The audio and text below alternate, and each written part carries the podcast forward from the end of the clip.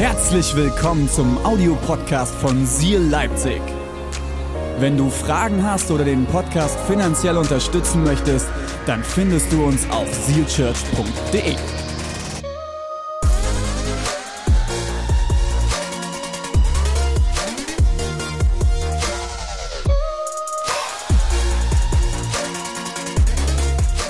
Wunderbar. Jetzt legen wir aber los, oder? Seid ihr ready? Okay. Bibelvers für heute aus der Apostelgeschichte, die Geschichte der ersten Christen. Aus dem Kapitel 2, Vers 38. Kehrt um zu Gott, forderte Petrus sie auf. Jeder von euch soll sich auf den Namen von Jesus Christus taufen lassen. Dann wird euch Gott eure Sünden vergeben und ihr werdet den Heiligen Geist empfangen. Das war die Predigt für heute. Alles gesagt. Ich spreche ein Gebet und dann gehen wir rein. Jesus, ich danke dir, dass du sprechen willst. Ich bete, dass du jetzt Herzen berührst, dass du Herzen öffnest und dass wir heute hören können, was du Gutes für uns bereit hast. Wir lieben dich. Amen. Vielen Dank, liebe Deborah.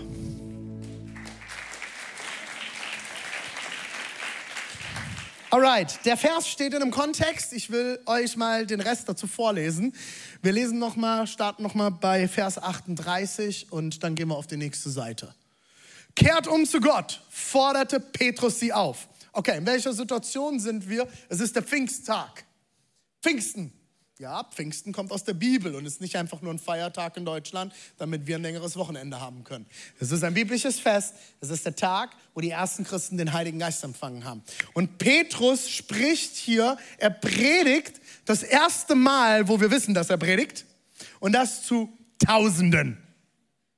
Tausende Leute sind anwesend. Jerusalem ist voll mit Menschen, weil alle dieses Fest feiern. Und Leute kamen aus allen umliegenden Orten nach Jerusalem. Jerusalem ist aus allen Nähten geplatzt. Und dann kommt dieser Petrus mit den anderen Jüngern von Jesus. Und er fängt an zu predigen. Und er predigt zu dieser Menschenmasse und erklärt ihnen, was passiert hier gerade. Und er ruft ihnen zu. Ihr müsst euch das vorstellen. Tausende von Leuten. Kein Mikrofon. Ich frage immer wieder, René, warum predigst du so laut? Weil es total biblisch ist. Der musste rufen, oder? Das Evangelium wurde mit Vollmacht und Kraft verkündet. Und dieser Petrus, das war so ein richtiger Haudegen. Petrus war der unter den zwölf Jüngern mit der größten Klappe der ist immer vorgebrecht und hat gedacht, er müsste das erste, aber vor allem auch das letzte Wort haben. Und der hat auch immer mit Jesus diskutiert, da ging es immer wieder rund. Und dieser Petrus, der so ein totaler Rebell war, ist der erste unter den Jüngern, der predigt. Und eine zentrale Rolle darin spielt, was mit der ersten Kirche passiert. Und wir lesen noch mal, was hier passiert. Stellt euch vor, Petrus steht wahrscheinlich irgendwie ein bisschen erhöht auf einem Hügel und tausende von Leuten vor ihm und er brüllt die Leute an. Kehrt um! Was jetzt? Wie meinst du das? Kehrt um! Forderte Petrus sie auf. Also ich finde auch das Wort hier, er forderte. Das ist so ein Wort, das ist im modernen Deutsch, so fordern macht man nicht mehr, ne? Wir laden eher ein. Oder? Also fordern, also in der Pädagogik lernen wir das ja heute, wir fordern Kinder zu nichts mehr auf. Ne? Das ist, ist nicht so gesund, die haben ja einen eigenen Willen und sollen alles so machen, wie sie denken. Mhm. Mhm. Gut. Ist biblisch. Biblisch forderte sie auf. Jeder von euch soll sich auf den Namen von Jesus Christus taufen lassen. Ich finde das so krass. Das sind so, so Unwohlsein-Worte. Tausende von Leute. Er sagt nicht, wenn du heute möchtest, ich lade dich ein, du kannst dich gerne taufen lassen. Er schreit sie an, kehrt um und jeder von euch soll sich heute taufen lassen. Also wir haben einmal jeder, wir haben soll ich soll gar nichts. Und taufen lassen. Okay, wir gehen mal weiter. Dann wird euch Gott eure Sünden vergeben und ihr werdet den Heiligen Geist empfangen. Nächste Seite. Diese Zusage gilt euch, euren Nachkommen und den Menschen in aller Welt, die der Herr, unser Gott, zu sich herbeigerufen wird. Hier, da, da, Leute, da sind Sachen drin, das ist, das ist mindblowing gewesen für die Leute damals. Erstens, Sündenvergebung. Ganz einfach geschenkt. Wie, ich muss kein Tier mehr dafür brennen, ich muss nicht dafür in den Tempel, Tempel rennen und muss irgendwas kaufen und noch ein paar Vögel verbrennen und noch ein Lamm opfern und was ist. Warte mal, ich krieg Sündenvergebung einfach geschenkt, wenn ich, in so, wenn ich mich jetzt hier im Jordan taufen lasse? Okay, das ist schon mal crazy. Jetzt geht's weiter. Das gilt auch für eure Nachkommen. Warte mal, auch alle Nachkommen, die hängen mit dran. Das ist krass. Das war nicht normal. Äh, und den Menschen, jetzt Leute, in aller Welt. Hier stehen Juden. Da steht das Volk Israel. Und für sie war klar, dieser Gott ist für uns da, aber nicht für die Welt. Nicht für alle anderen. Und das ist das erste Mal, dass wir das hören. Warte mal, das gilt jetzt auch für alle anderen. Sprich, wenn Petrus das nicht gepredigt hätte und diesen Schritt nicht gegangen wäre, wären wir heute nicht hier. Dann wäre die Vergebung und all das, was Jesus getan hat, unter dem Volk Israel geblieben. Und eine oder andere denkt jetzt, ja, das wäre schön gewesen, keine Kirchen heute hier, wäre wär super. Ich glaube nicht, weil Gott hat etwas für uns bereit. Und das ist genial. Petrus sprach noch lange, aha, das ist für alle Südchurchianer, die nur eine 10-Minuten-Predigt wollen von mir. Er sprach lange, Freunde. Das steht hier ganz bewusst, okay? Lange mit ihnen und forderte sie eindringlich das sind so gute Worte hier im Wort Gottes, Alter. Eindringlich, das ist schon sehr aufdringlich. Äh, auf, lasst euch retten vor dem Gericht Gottes, das über diese verdorbene Generation hereinbrechen wird. Viele Zuhörer nahmen die Botschaft von Petrus an und ließen sich taufen. Die Zahl der Gläubigen wuchs an diesem Tag um etwa 3000. Was passiert hier in dieser Textstelle? Erstens, Petrus fordert alle auf, sich taufen zu lassen. Warum? A, zur Sündenvergebung. Warum geht es hier? Nicht die Taufe an sich, sondern ihr Bekenntnis zu Jesus ist der Moment, wo ihnen Sünden vergeben werden. Damals passierte das Ganze in einem Schritt. Bekenntnis zu Jesus und Taufe ist im selben Moment passiert. Wir sind es so ein bisschen gewöhnt, manchmal, wenn Leute treffen eine Entscheidung, beten, Gebet, Jesus, ich hatte dich in mein Leben ein, ich will nicht mehr allein unterwegs sein, ich will dich kennenlernen. Und dann ein Jahr später, drei Jahre später, 15 Jahre später, wenn sie denken, dass sie die perfekten Christen sind, steigen sie ins Becken. Wir finden hier eine Situation, Tausende, 3000 etwa heißt es hier. Etwa. Da gab es keine Laserschranke, da sind keine Tickets verkauft worden. Etwa, ungefähr gezählt, geschätzt. 3000 haben an dem Tag gesagt, ich will diesen Gott kennenlernen. Und ich will, dass du mir meine Sünden vergibst. Und 3000 taufen. Ich komme gleich nochmal darauf zurück. Warum Sündenvergebung? Was ist Sünde? Ich glaube, Sünde ist kurz zusammengefasst der Moment, wo wir nicht lieben. Jesus sagt, liebe Gott, deinen Nächsten wie dich selbst. Das ist die Frage, wo er gefragt wird, wie, was, wie kannst du das Gesetz, wie kannst du all das zusammenfassen, was Gott sich von uns wünscht? Und Leute sagen mir immer, René, du predigst so viel über Liebe. Ja, weil es nur darum geht. Jesus fasst es zusammen. Liebe Gott, deinen Nächsten wie dich selbst. Wenn du einer dieser drei Dinge nicht tust, du weder dich selbst liebst, noch jemand anderes, noch Gott, in dem Moment sündigst du. Du entfernst dich von Gott. Warum ist das so wichtig? Ich glaube eigentlich in unserem Leben, wenn wir ganz ehrlich sind, jeder von uns möchte gern geliebt sein und möchte gerne lieben, oder? Ich kenne eigentlich niemanden, der morgens aufwacht und das erste, der erste Gedanke ist, heute werde ich hassen. Ich will so richtig hassen, abgrundtief hassen. Okay, ein paar Leute gucken sich an, so, schon manchmal. Kommt halt drauf an, wer neben einem liegt, ne? oh oh. Entschuldigung, Schatz. Ja, es gibt schlechte Tage. Aber ich glaube, eigentlich ist es viel schöner zu lieben als zu hassen, oder? Und es ist auch viel schöner geliebt zu werden, als gehasst zu werden, oder? Ich glaube, Gott hat dieses Bedürfnis eigentlich zutiefst in den Menschen hineingelegt. Wir wollen lieben. Das Problem ist, wir schaffen es nie, wirklich zu lieben, oder? Nicht mal die Menschen, die uns am nächsten stehen. Unsere Ehepartner, unsere Kinder, unsere Familie. Wie oft schaffen wir es nicht zu lieben? Und ich glaube, das ist der Moment, worum es geht. Wir brauchen Vergebung. Ja, René, ich habe niemanden umgebracht. Hey, dein Level für Sünde liegt ganz schön niedrig. Also wenn du dich damit vergleichst, ja, guter Mensch.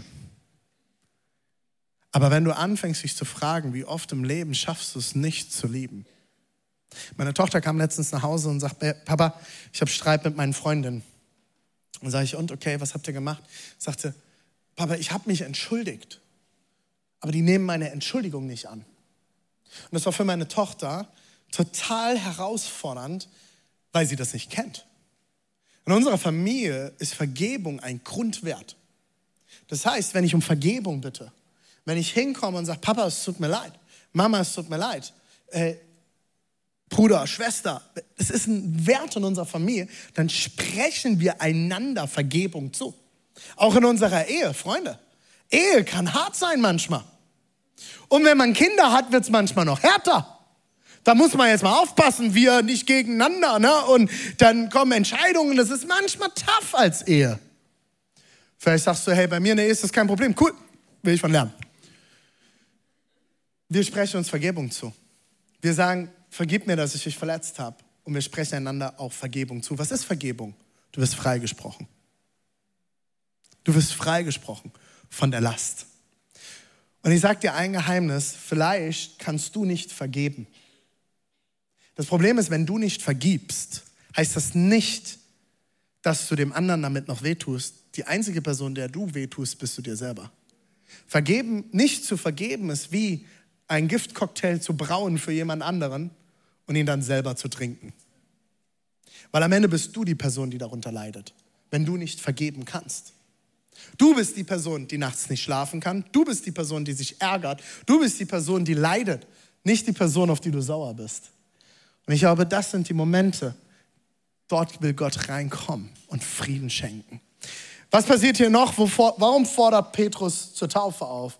B, zum Empfangen des Heiligen Geistes. Was ist der Heilige Geist? Der Heilige Geist ist die Kraft Gottes, der Geist Gottes, der in dir leben möchte. Und das ist das, was das Christentum von allen anderen Religionen unterscheidet. Erstens Sündenvergebung. In keiner Religion bekommst du Sünden vergeben, ohne dass du was dafür tun musst. Das war das, was Luther übrigens auch damals angeprangert hat, ne, mit allem, was da passiert ist vor ein paar hunderten Jahren in der Kirche noch. Erstens Sündenvergebung. Zweitens das Empfangen des Heiligen Geistes. Es gibt keine Religion, wo Gott selbst Wohnung nehmen möchte in den Gläubigen.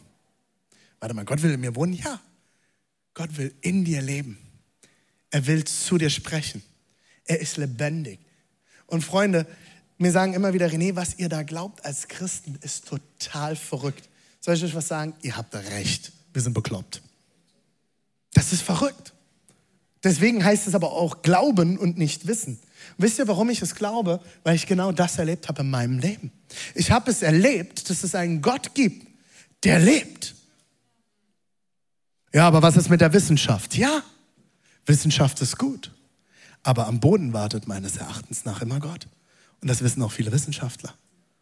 Es gibt Dinge, die können wir nicht erklären. Und ich sage euch, eine Sache, die ich nicht erklären kann, ist das hier. Aber ich habe es erlebt, dass Gott lebendig ist dass er lebt, dass er mir Frieden schenkt, der übernatürlich ist, den ich nicht von dieser Welt haben kann. Und soll ich dir was verraten? Gott hat es für dich bereit. C. Zur Rettung vor dem Gericht. Oh, jetzt wird es ganz unpopulär. Meine lieben jungen Christen. Also, ihr müsst jetzt über das Gericht reden? Ja, ich möchte über das Gericht reden. Kurz zusammengefasst. Ich glaube, dass es ein Moment kommen wird, wo Gott ein Ende setzen wird mit unserer Zivilisation.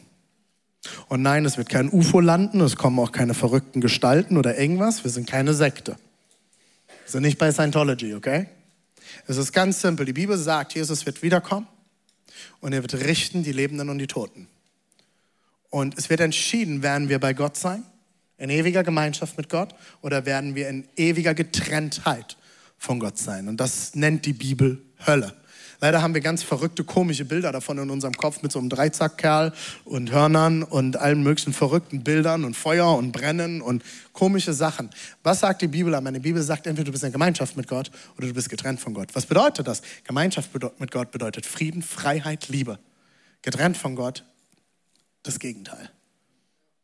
Und das Interessante ist, in dem Moment, wo wir Jesus Christus als unseren Herrn und Retter annehmen und sagen, du bist mein Gott, ich will dich kennenlernen, ich will mit dir unterwegs sein. Nicht perfekt, aber vergeben. Wenn ich das bete und ihn einlade, sagt Jesus, stehe ich vor Gericht und nicht mehr du. Du bist frei. Das ist das, wozu Petrus auffordert. Und das war revolutionär, Freunde. Das kannte das Volk damals nicht. Das waren alles Dinge, die nicht klar waren. Ich schaue noch in zu wenige begeisterte Gesichter. Also, also mal alles schon gehört, René. Super. Dann kommen wir jetzt zum letzten Punkt. Mein erster Punkt ist, was passiert in der Texte? Petrus fordert auf, dass sich alle taufen lassen. Zweitens und letzter Punkt. Vielleicht bleibe ich heute mal in der Zeit.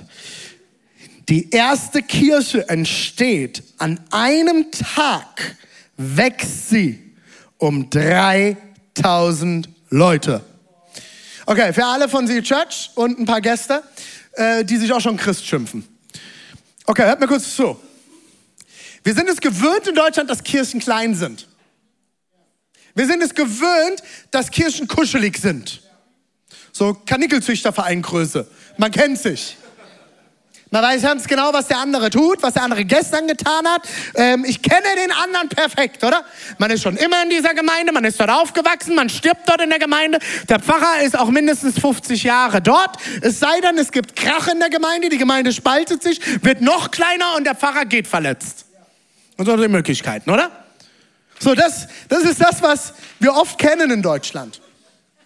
Ich war in Indonesien vor neun Jahren. Und der Heilige Geist kam. Halleluja. Wusstet ihr, dass der Heilige Geist im Hebräischen weiblich ist? Das ist die Heilige Geistin. Ja, das ist sehr, sehr tief. Meine Frau liebt die Stelle. Freunde, ich war in Indonesien und in Indonesien, in Jakarta, einer der größten Städte der Welt mit dem schlimmsten Verkehr der Welt, dem schlimmsten Smog der Welt, es gibt keine kleinen Veranstaltungen. Ein Konzert unter 100.000 Leuten existiert fast gar nicht. Ich will mit den Leuten unterhalten. Und ich war in einer Kirche in Indonesien. Indonesien ist übrigens das größte muslimische Land der Welt. Die christliche Bevölkerung ist unter 10 Prozent. Aber die Kirchen platzen aus allen Nähten. Ich habe eine Kirche besucht, Jakarta Community Praise Center von Jeffrey Rahmat. Krasse Kirche. Sie haben sich getroffen in einem Convention Center in einer Mall. Und der Gottesdienstraum hat gefasst 1000 Leute. Und die hatten eine Laserschranke am Eingang. Und wenn die 1000 erreicht war, gingen die Türen zu.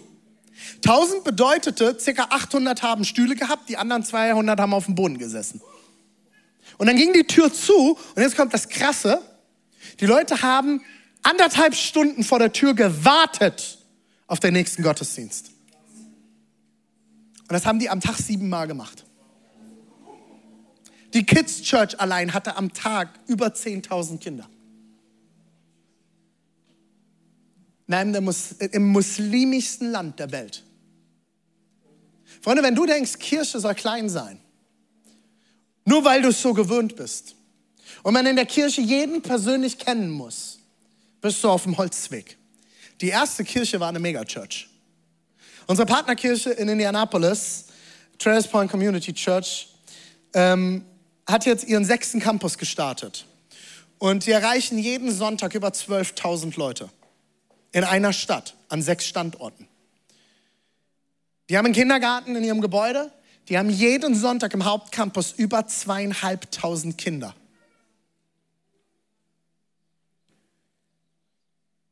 Unsere Zukunft ist nicht klein. Ich glaube das nicht. Und wenn ich mir das anschaue, die erste Kirche tauft an einem Tag 3000 Leute. Das waren definitiv keine Deutschen. Sonst würde hier stehen, dass Petrus durchgedreht ist. Wie kriegen wir den Scheiß jetzt organisiert? Wer kam auf die Idee, jetzt hier 3000 Leute zu taufen? Das passt überhaupt nicht. Wie sollen wir denn jetzt hier einen Taufkurs durchführen? Punkt, funktioniert ja gar nicht. An einem Tag 3000 Taufen. Alle haben, wurden direkt getauft. Wir lesen nicht, dass das Tage ging. Wir lesen auch nicht, dass das über Wochen ging. Nein, an einem Tag. Nicht erst als sie gute und perfekte Christen waren, wurden sie getauft. Nicht als alle Umstände perfekt waren. Meine Familie sich kann ja nicht taufen lassen, das funktioniert nicht. Ey, warte mal, du hast gerade eine Entscheidung für Jesus getroffen. Da ist der Jordan, rein mit dir. Wo es nicht glatt ist, kannst du rennen. Taufe, rünn. Kopf runter, fatsch.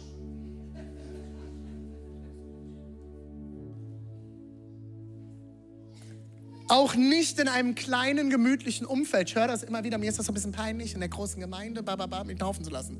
Das ist die Idee von Taufe, wusstest du das?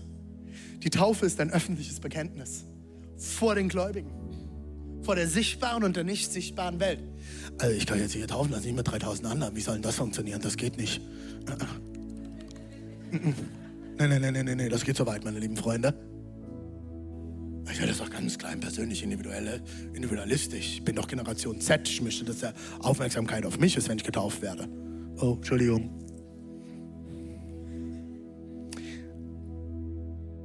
Kein Taufkurs und auch kein Glaubensgrundkurs. Für alle, die sagen, hey, warum, warum tauft ihr spontan? Das ist überhaupt nicht biblisch. Wusstest du, dass Taufkurse und Glaubensgrundkurse nicht biblisch sind? Von der Taufe? Die sind gut. Ich finde die nicht schlecht. Wir, werden, wir arbeiten auch an einem Glaubensgrundkurs. Aber das ist nicht die Grundvoraussetzung für eine Taufe. Also da steht nirgendwo, dass Petrus gesagt hat, kommt mal jetzt alle zusammen, alle 3000. Wir machen jetzt erstmal noch vier Stunden Kurs. Damit ihr auch ja alles wisst, holt eure Schiefertafeln aus und schreibt mit. Steht dort nicht. An keinem Satz. Dort steht, 3000 Leute wurden getauft. Dort heißt es auch nicht, dass es darum geht, dass die Leute erst perfekte Christen waren. Ist auch immer wieder ein Argument, das ich höre. Ja, gut, ich bin noch nicht lang genug im Glauben, ich bin noch sündhaft. Also, wenn ich das richtig verstehe, wirst du Sünde in deinem Leben haben, bis du stirbst. Weil sonst bist du schon Gott. Es ging nicht um die einzelne Person bei der Taufe, sondern darum, dass sie sich zu Jesus und seiner Gemeinde bekennen. Nicht ich und alle Umstände sind perfekt, sondern Jesus ist perfekt und zu ihm bekenne ich mich hier und jetzt. Warum brauche ich eine Erwachsenentaufe? Heißes Eisen. Warum sollte ich mich taufen lassen, wenn ich schon lange mit Jesus unterwegs bin? Ich habe einen kurzen Bibeltext noch für dich das, dazu. Geht ganz schnell.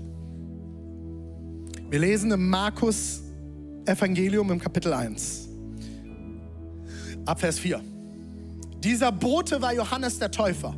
Er lebte in der Wüste und verkündete den Menschen, die zu ihm kamen, kehrt um, finden wir wieder hier, zu Gott und lasst euch von mir taufen dann wird er euch eure Sünden vergeben. Viele Menschen aus der ganzen Provinz Judäa und aus Jerusalem kamen zu ihm. Sie bekannten ihre Sünden und ließen sich von ihm taufen im Jordan. Johannes trug ein aus Kamelhaar gewebtes Gewand. Ich finde, ich liebe Details in der Bibel. Warum steht das da? Warum ist das wichtig? Warum Kamelhaar? Naja, gut. Das von einem Ledergürtel zusammengehalten wurde glücklicherweise. Er ernährte sich von Heuschrecken. Ich glaube, die Bibel will uns einfach sagen, das ist ein Freak. Das war, das war ein crazy Dude. Äh, und wildem Honig.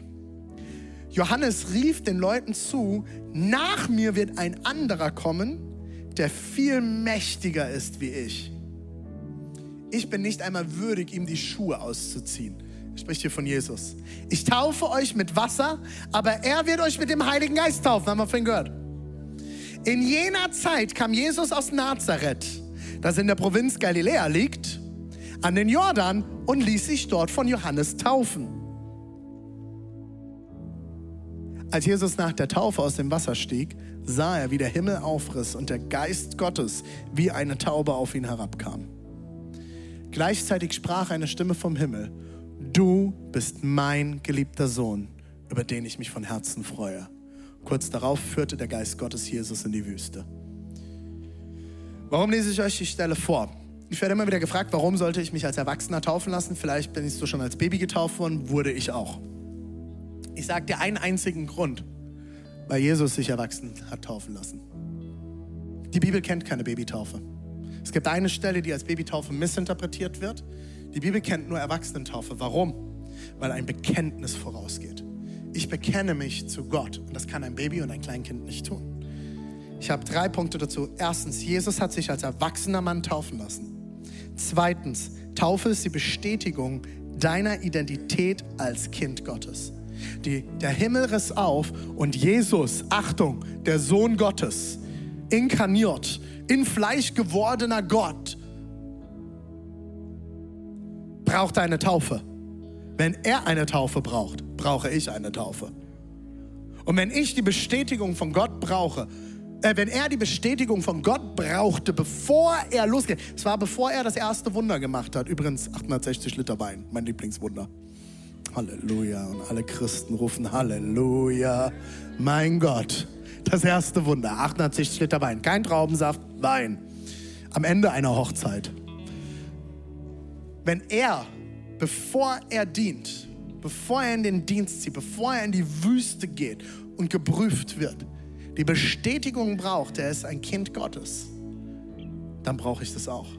Und der dritte Punkt ist, Taufe rüstet dich zu für die Angriffe des Feindes. Es heißt hier, Jesus zieht danach in die Wüste. Er blieb dort 40 Tage und wurde versucht vom Feind. Wir stellen uns das immer so ein bisschen ulkig vor, dass wieder dieser Dreizackkerl kommt und sagt, no, no, no, du sollst mich jetzt anbeten. Ich glaube das nicht. Ich glaube, dass es der Kampf war, den jeder von uns auch kennt. Der hier und hier passiert. Kennt ihr diese Filme mit dem Engelchen und dem Teufelchen auf der Schulter? Super schöne Symbolisierung von dem, was in unserem Schädel abgeht, oder? Ich glaube, dieser Kampf ist hier passiert. 40 Tage nichts gegessen. Und der Kampf herrschte in den Gedanken. Tu, was ich dir sage. Nein, ich bin der Sohn Gottes und ich werde nur Gott den Vater anbeten. Warum die Taufe? Weil das die Bestätigung dafür war. Wenn du heute hier bist und du sagst, okay, I'm ready. Gib mir eine Badebuchse. Ich hüpf da rein. Körper rein, los geht's. Du bist genau richtig, wir haben alles für dich vorbereitet. Wir haben drei angemeldete Taufen. Eine Taufe ist noch in der Versuchung, habe ich gehört. Spielt Bass heute?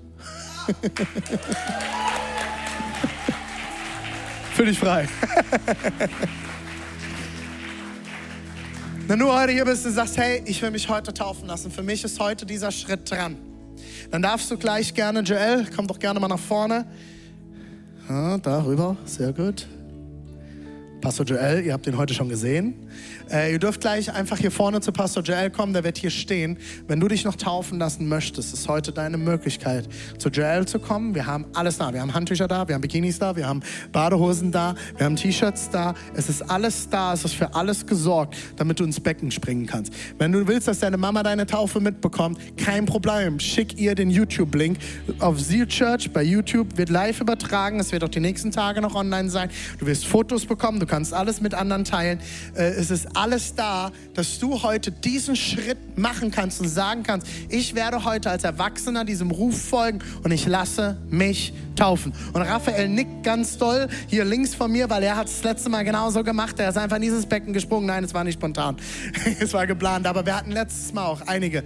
Hey, komm dazu und lass dich heute taufen. Vielleicht stehst du jetzt hier und sagst, René, ich habe noch nie Ja zu Jesus gesagt. Dann ist jetzt deine Möglichkeit, diesen Gott kennenzulernen. Ich lade euch einfach mal ein, aufzustehen.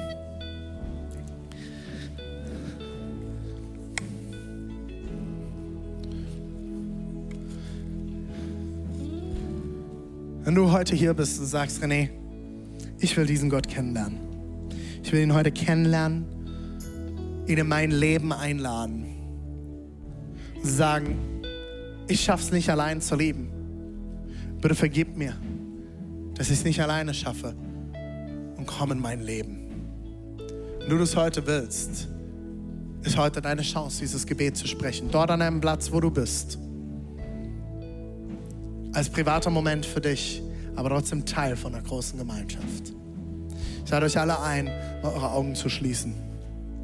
Als privater Moment. Die Technik macht man noch das Saallicht aus. Es geht nicht darum, jeden zu sehen hier. Danke. Das Seitenlicht an.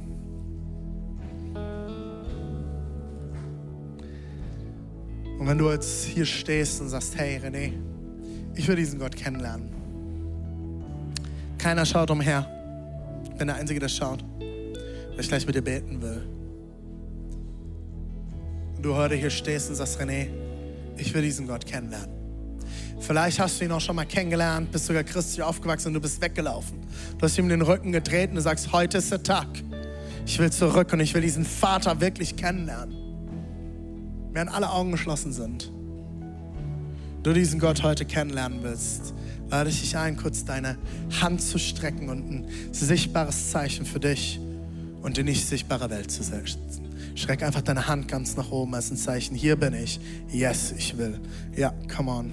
Danke, danke, danke. Streck sie ganz nach oben, wenn du heute dazugehörst. So viele Hände schon. Streck sie ganz nach oben. Du bist nicht allein. Das ist ein Zeichen von hier bin ich. Ich will diesen Gott kennenlernen. Yes, yes.